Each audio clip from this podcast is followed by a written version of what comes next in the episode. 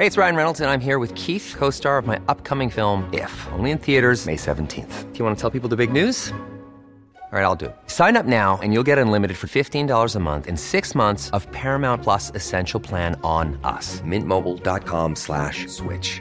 Upfront payment of $45 equivalent to $15 per month. Unlimited over 40 gigabytes per month. Face lower speeds. Videos at 480p. Active Mint customers by 531.24 get six months of Paramount Plus Essential Plan. Auto renews after six months. Offer ends May 31st, 2024. Separate Paramount Plus registration required. Terms and conditions apply if rated PG.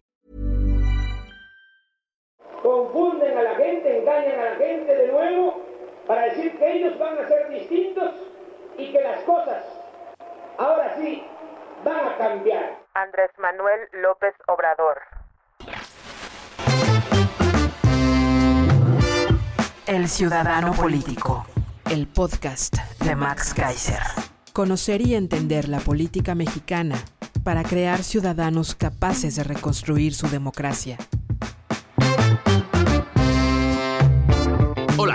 Yo soy Max Kaiser y este es el episodio número 4 de nuestro podcast El Ciudadano Político. Este espacio en el que tú y yo analizamos la política, tratamos de entenderla, desmenuzamos los temas más complejos para hacerlos entendibles, pero sobre todo para entrarle a la discusión, entrarle a la discusión de la política, para que nosotros, entre todos los ciudadanos, nos dediquemos a reconstruir este país. Gracias por la atención y por los comentarios y por todas aquellas personas que han compartido los últimos dos episodios. De verdad lo aprecio muchísimo. En especial el episodio 2, el que tiene que ver con el Instituto Nacional Electoral y la farsa de la revocación. Mándenselo a todos aquellos que todavía escuchan a Ferriz de Con y a Lozano y que todavía creen que esas dos personas tienen algún interés real con el país. Mándenselos y quítenles las confusiones, porque el chiste es que dejemos al presidente y a su partido solos con esa farsa. Que le metan goles a una portería vacía, ese es el chiste. Y que se vea lo burdo del experimento y lo caro que nos sale el ego del presidente. El episodio 2 está ahí para que se lo manden a todo mundo. Y también el 3, estamos en un gran momento para despertar a la oposición, para sacudir a la oposición, para que la oposición empiece a hacer algo que valga la pena. Pero también estamos en un gran momento para entender que los que somos críticos, los que somos analistas, no somos la oposición. Nosotros tenemos eh, la chamba de analizar la política, explicar la política y ponerla a disposición de todo el mundo, para que todo el mundo entienda de qué se trata. Te encargo esos dos episodios, ayúdame a compartirlos con todo el mundo y de verdad muchas gracias por tu tiempo. Hoy vamos a abordar un tema que me parece fundamental en esta época de absoluta irresponsabilidad de todos los políticos, de todos, ¿eh? En especial de los que están en el poder, en especial de los que están en el gobierno. La pregunta de hoy es, ¿cuándo aprenderemos a exigir responsabilidad política? Sí, nosotros, los ciudadanos. La responsabilidad política es algo que se exige. Las grandes democracias de este mundo tienen a políticos responsables, es decir, que responden por lo que hacen, dicen o dejan de hacer, porque la gente los obliga. No lo hacen de buena voluntad, no lo hacen por su gran educación, un político sueco o un político inglés no responde por sus actos porque sean mejores políticos que los nuestros. No. Lo hacen porque los ingleses y los suecos, los ciudadanos, los obligan a responder. Les generan una responsabilidad por lo que hacen, lo que dicen y lo que dejan de hacer. Así, vamos a tratar de contestar tres preguntas hoy, porque este es un tema muy importante. La 1. ¿Qué es la responsabilidad política? La segunda pregunta, ¿qué consecuencias puede tener la irresponsabilidad política en ti y en mí? Y la tercera pregunta que siempre nos hacemos, ¿qué hacemos nosotros? ¿Qué hacemos los ciudadanos para aprender a exigir responsabilidad política de todas aquellas personas que tienen un cargo público, de todas aquellas personas que tienen una responsabilidad en sus manos que es política. Vámonos entonces directo a la primera. ¿Qué es la responsabilidad política? Un buen maestro de la carrera de derecho me decía que una buena forma de empezar a describir algo que es es describiendo lo que no es. Así, vamos a describir las tres responsabilidades anteriores a la responsabilidad política o diferentes de la responsabilidad política que tiene un servidor público. Primero, todos los servidores públicos tienen responsabilidades administrativas. ¿Qué quiere decir esto? Hemos platicado ya en este podcast que los servidores públicos tienen funciones, facultades, obligaciones y una serie de capacidades establecidas en las leyes, en las leyes y en la Constitución. la responsabilidad administrativa es todo lo que se deriva de la mala utilización de las funciones, de las facultades, del incumplimiento de las obligaciones y por lo tanto la creación de una hipótesis que genera una consecuencia. Por ejemplo, las no graves, porque hay dos catálogos. Hay un catálogo de responsabilidades administrativas no graves y uno graves. El primer catálogo. Por ejemplo, los servidores públicos tienen la obligación de cuidar el patrimonio, de cuidar el patrimonio público. Claudia Sheinbaum. Pero también tenemos la obligación en dos sentidos. Por un lado, de proteger a las personas que pasan cerca de una manifestación que no es pacífica y también tenemos la obligación de proteger el patrimonio cultural de la humanidad. Un servidor público que no cuida el patrimonio público y, por ejemplo, deja que se inunde un archivo o deja que se destruya un expediente o permite que dinero que estaba a su cargo se malgaste, comete una falta administrativa no grave y se le impone una consecuencia, una sanción administrativa. Ahora, hay responsabilidades administrativas graves, es decir, hay un catálogo en la Ley General de Responsabilidades Administrativas, esa que tú conocías como la Ley 3 de 3, que se convirtió en el catálogo de responsabilidades que no solo establecen que algo se perdió o que algo generó un daño, sino que además lo hizo el servidor público por beneficio privado, es decir, lo que tú y yo conocemos ya como corrupción. Bueno, esta ley general establece una serie de categorías, por ejemplo, el soborno, o el desvío de recursos o el tráfico de influencias. Además de ser delitos, que ahorita hablaremos de eso, son responsabilidades administrativas y pueden generar una consecuencia como la destitución del servidor público, la inhabilitación hasta por 20 años para ejercer cualquier tipo de cargo público en cualquier lugar y sobre todo, o además, la recuperación de los activos que se pudieron haber obtenido por el caso de corrupción. Estas son las responsabilidades administrativas están en una ley general.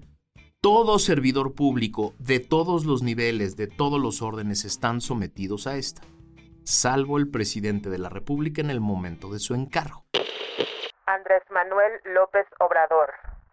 Expreso mi decisión de rechazar el fallo del Tribunal Electoral del Poder Judicial de la Federación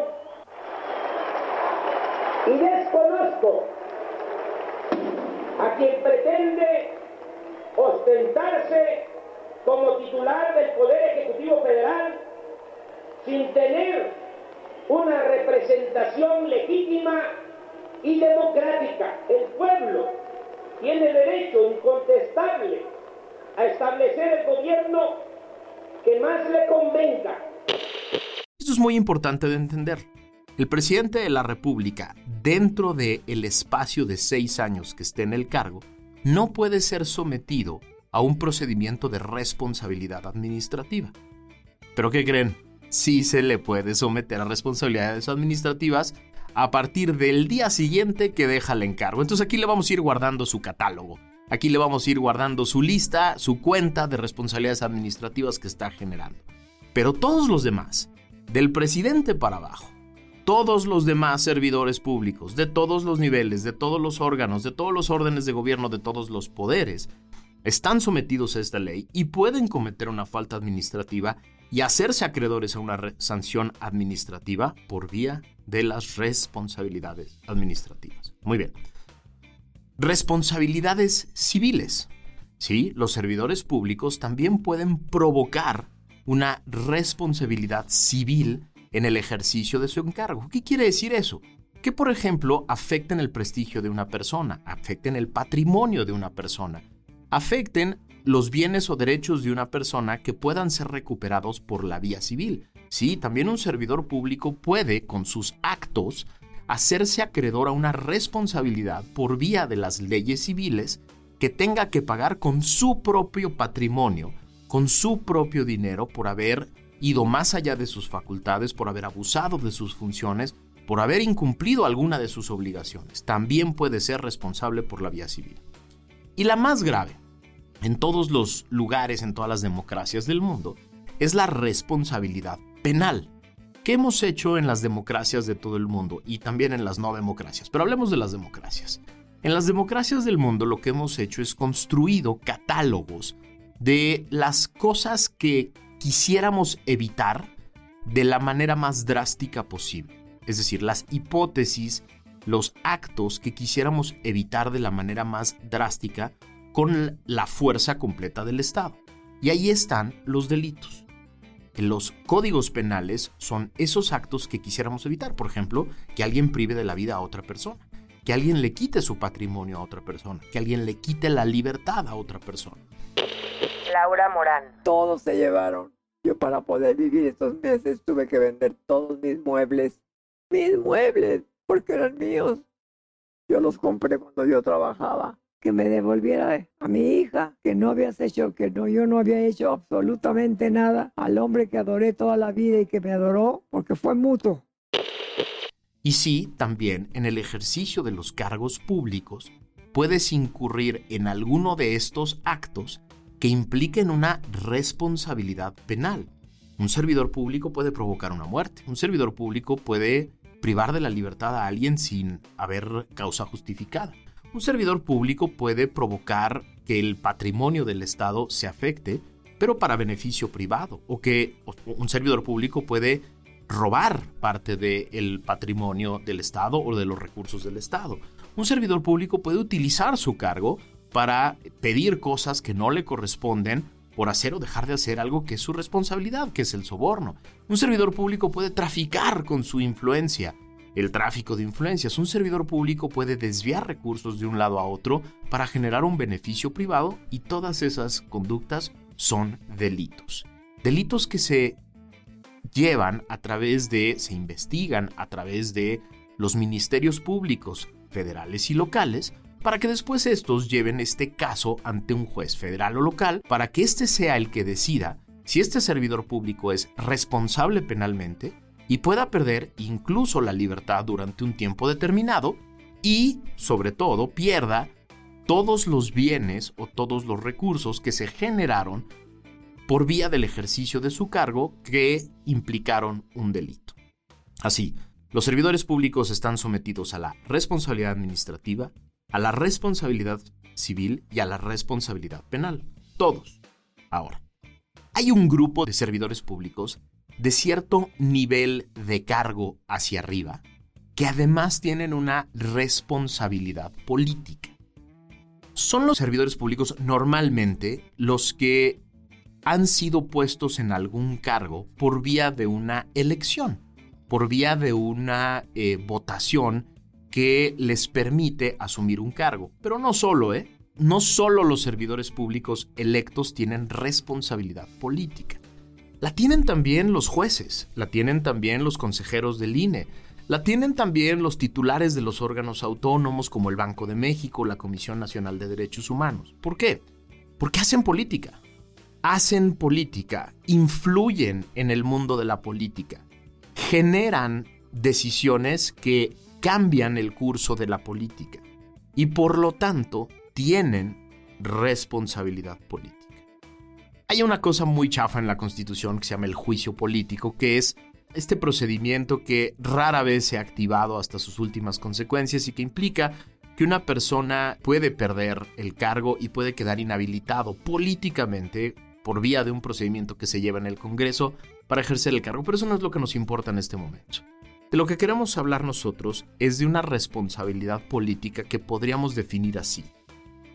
El valor de una persona de responder por los actos, dichos y omisiones que genera desde su cargo público y hacerse cargo de las consecuencias que estos actos provocan.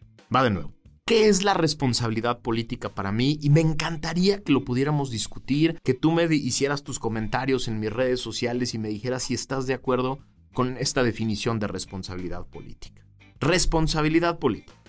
El valor de responder por los actos, dichos y omisiones en el ejercicio del cargo y la capacidad de hacerse cargo de las consecuencias que esos actos, dichos u omisiones provocan.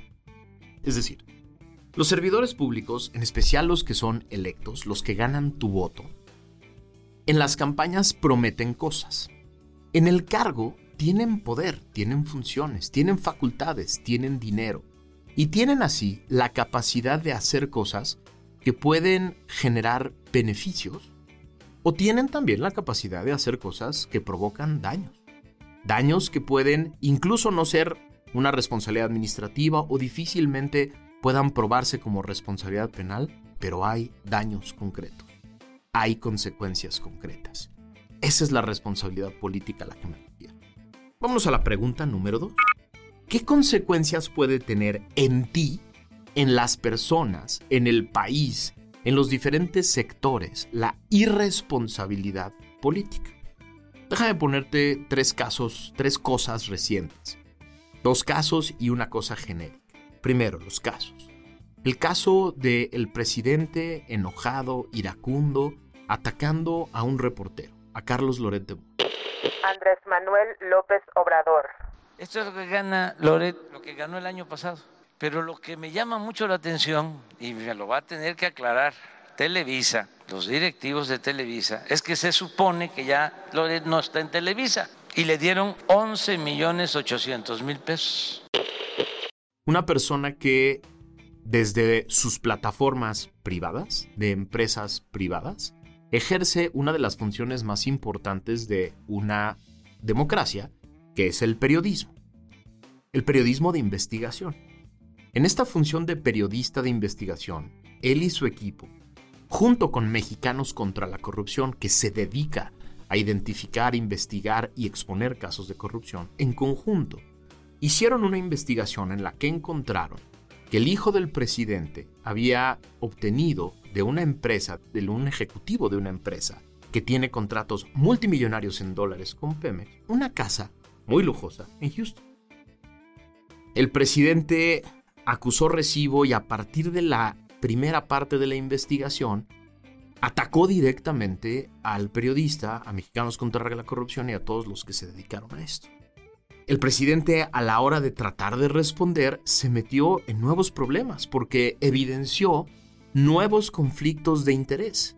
Su hijo, tratando de responder, hizo lo mismo tratando de decir que la casa la había obtenido por vía de su sueldo en una empresa norteamericana que lo había contratado, se metió en un nuevo problema porque resulta que la empresa es de los hijos de un empresario que no solo compró 400 mil cachitos de la rifa del avión, sí, 400 mil cachitos de la rifa del avión, sino que ha obtenido más de 100 concesiones y ampliaciones de concesiones para sus hoteles en este último sexenio y que ha obtenido grandes beneficios en estos hoteles porque además es el encargado, el coordinador de la construcción de uno de los proyectos más importantes de este sexenio, que es el tren Maya.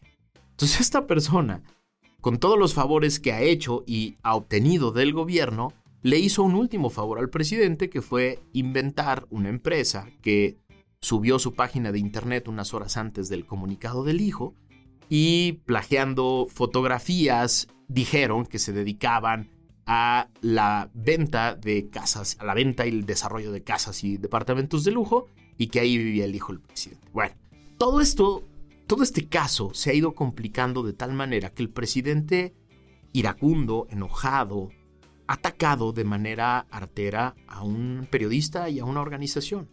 Y los ha atacado exponiéndolos a la violencia, al crimen organizado y a la inseguridad. ¿Por qué? Porque se ha encargado de exponer sus ingresos. Ingresos que solo pudo haber obtenido por vía de las autoridades fiscales. ingresos no solo del periodista, sino de la organización a la que ahora, organización de la sociedad civil mexicana, que es Mexicanos contra la Corrupción, que ahora los acusa de responder a intereses norteamericanos porque reciben recursos de USAID, que es una organización del Parlamento del Congreso norteamericano que se encarga de financiar proyectos en favor de la democracia en todo el mundo. Bueno, ¿por qué les pongo este caso? Porque este caso es un auténtico hito en la historia de este país en términos de la irresponsabilidad política. ¿Qué provoca el presidente o qué pretende provocar el presidente con esto? Pretende provocar miedo.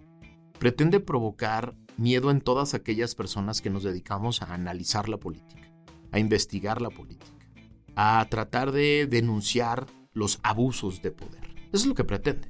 Eso es lo único que quiere.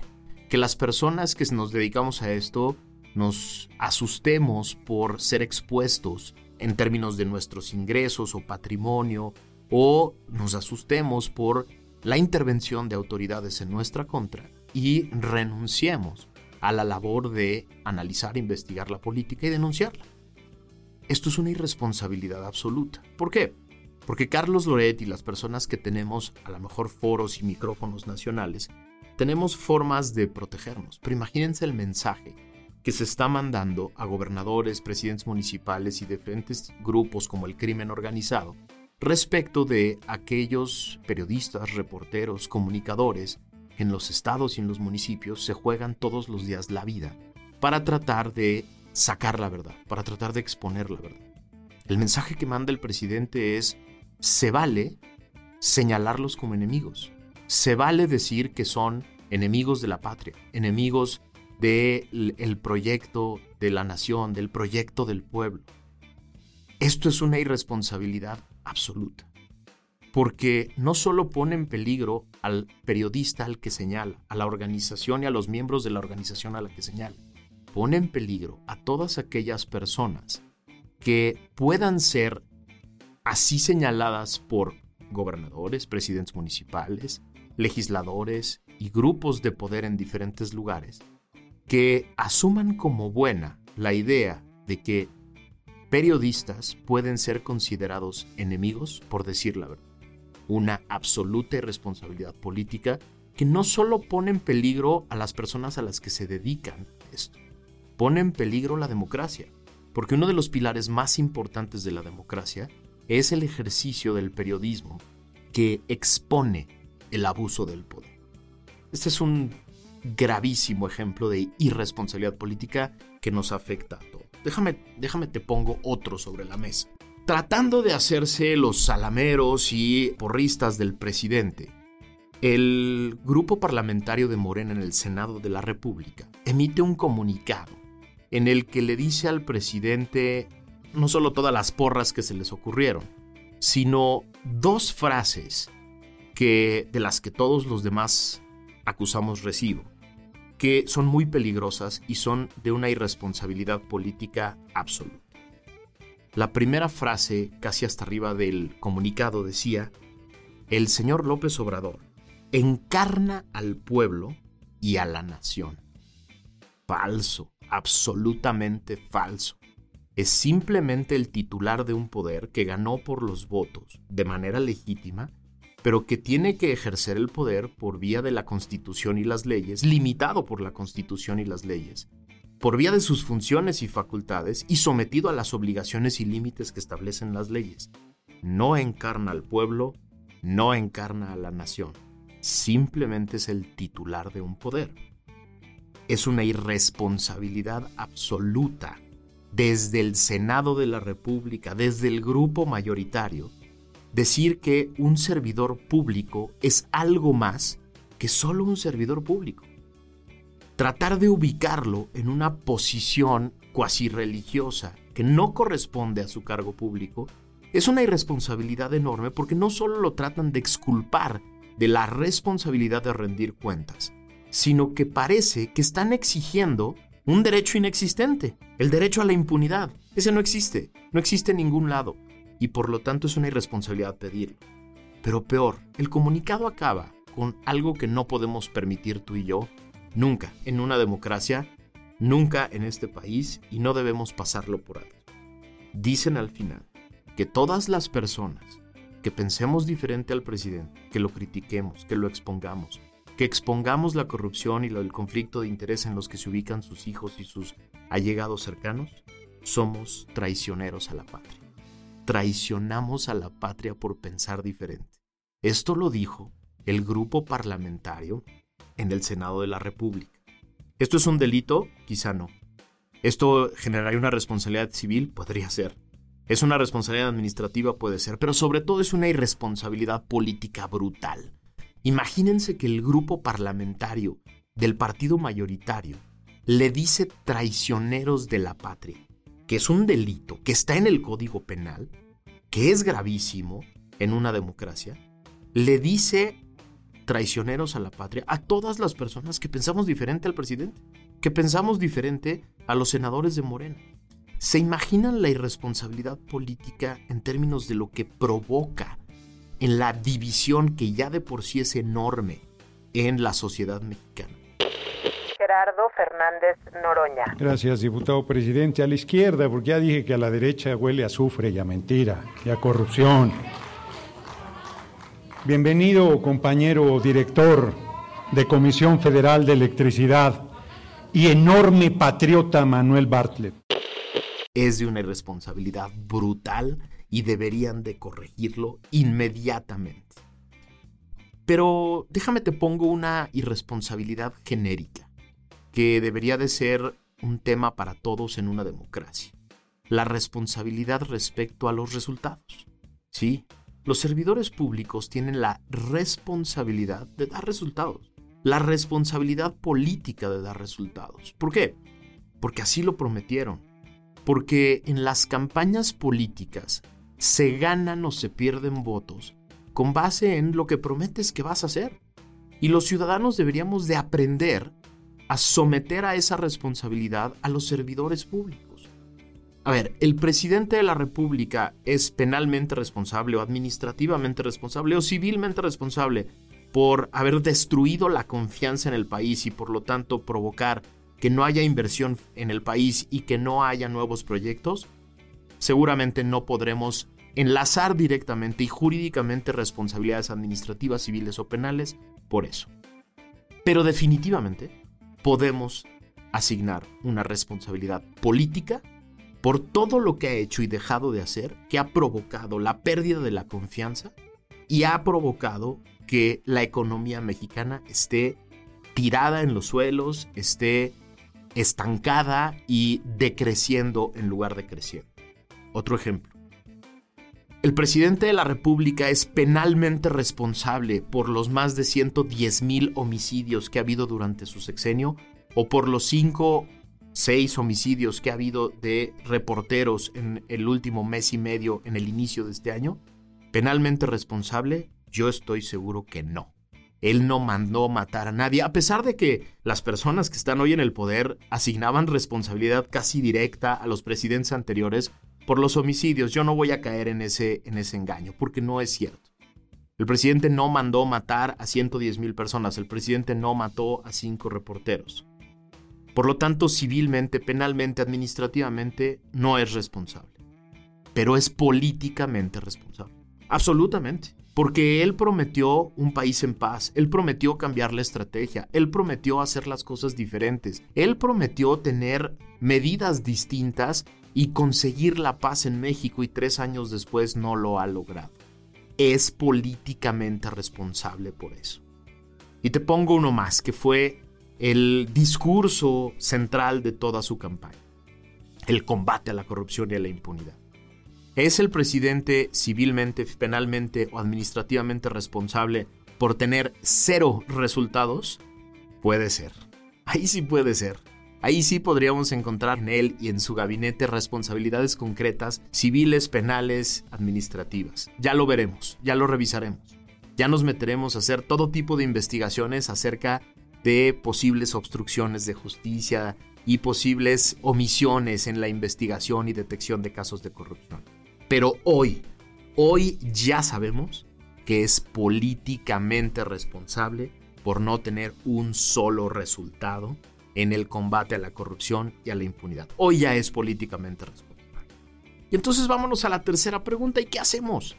¿Cómo le hacemos nosotros, los ciudadanos, para generar responsabilidad política? Yo creo que es muy sencillo. Y en el mundo desarrollado, las ciudadanías del mundo desarrollado lo ha hecho por vía de tres pasos. La primera, hay que exponer todo tipo de irresponsabilidad política. Exponerla, ponerla a la vista de todo mundo. Que todo mundo se entere de todas las irresponsabilidades políticas todo el tiempo. En las democracias desarrolladas se expone a los políticos desde las cosas más banales y superfluas y personales hasta las cosas más graves. Todo, todo hay que exponerlo porque todo genera responsabilidad política.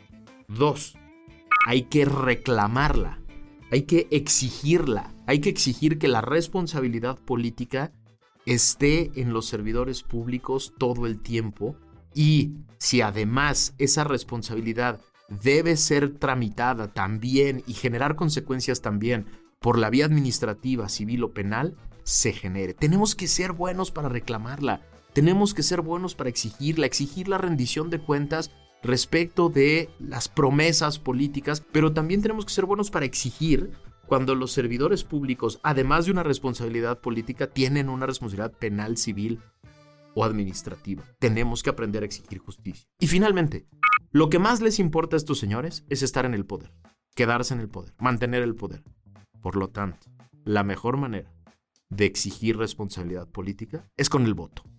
El voto es la herramienta dura, concreta, directa que tenemos los ciudadanos para decirle a un político, vengo a castigarte, a ti y a tu partido, por no haberse hecho responsables de las consecuencias de la economía, de la seguridad, del empleo, de la pobreza, de la corrupción, de la impunidad. Vengo a hacerte responsable y vengo a castigarte con un voto en contra. Vengo a castigarte y a decir que ya no confío en ti y que no voy a votar por ti. Así se exige responsabilidad política. Así los enseñamos, poco a poco, a responder. El día que los políticos vean que un acto de corrupción, un acto de negligencia, una omisión genera una responsabilidad política y les hace perder el cargo por los votos, ese día van a aprender que tienen que ser responsables. Ayúdame a compartir este, estas ideas, ayúdame a platicar entre todos de estos temas. Mándame tus comentarios, buenos o malos, críticas, lo que sea que nos ayude a ir generando una conciencia más allá de la información normal. Vamos a entrarle a la discusión. Vamos a entrarle a la discusión de estos temas que van a ayudarnos a reconstruir nuestra democracia. Muchas gracias por haberme acompañado. Nos escuchamos la semana que viene.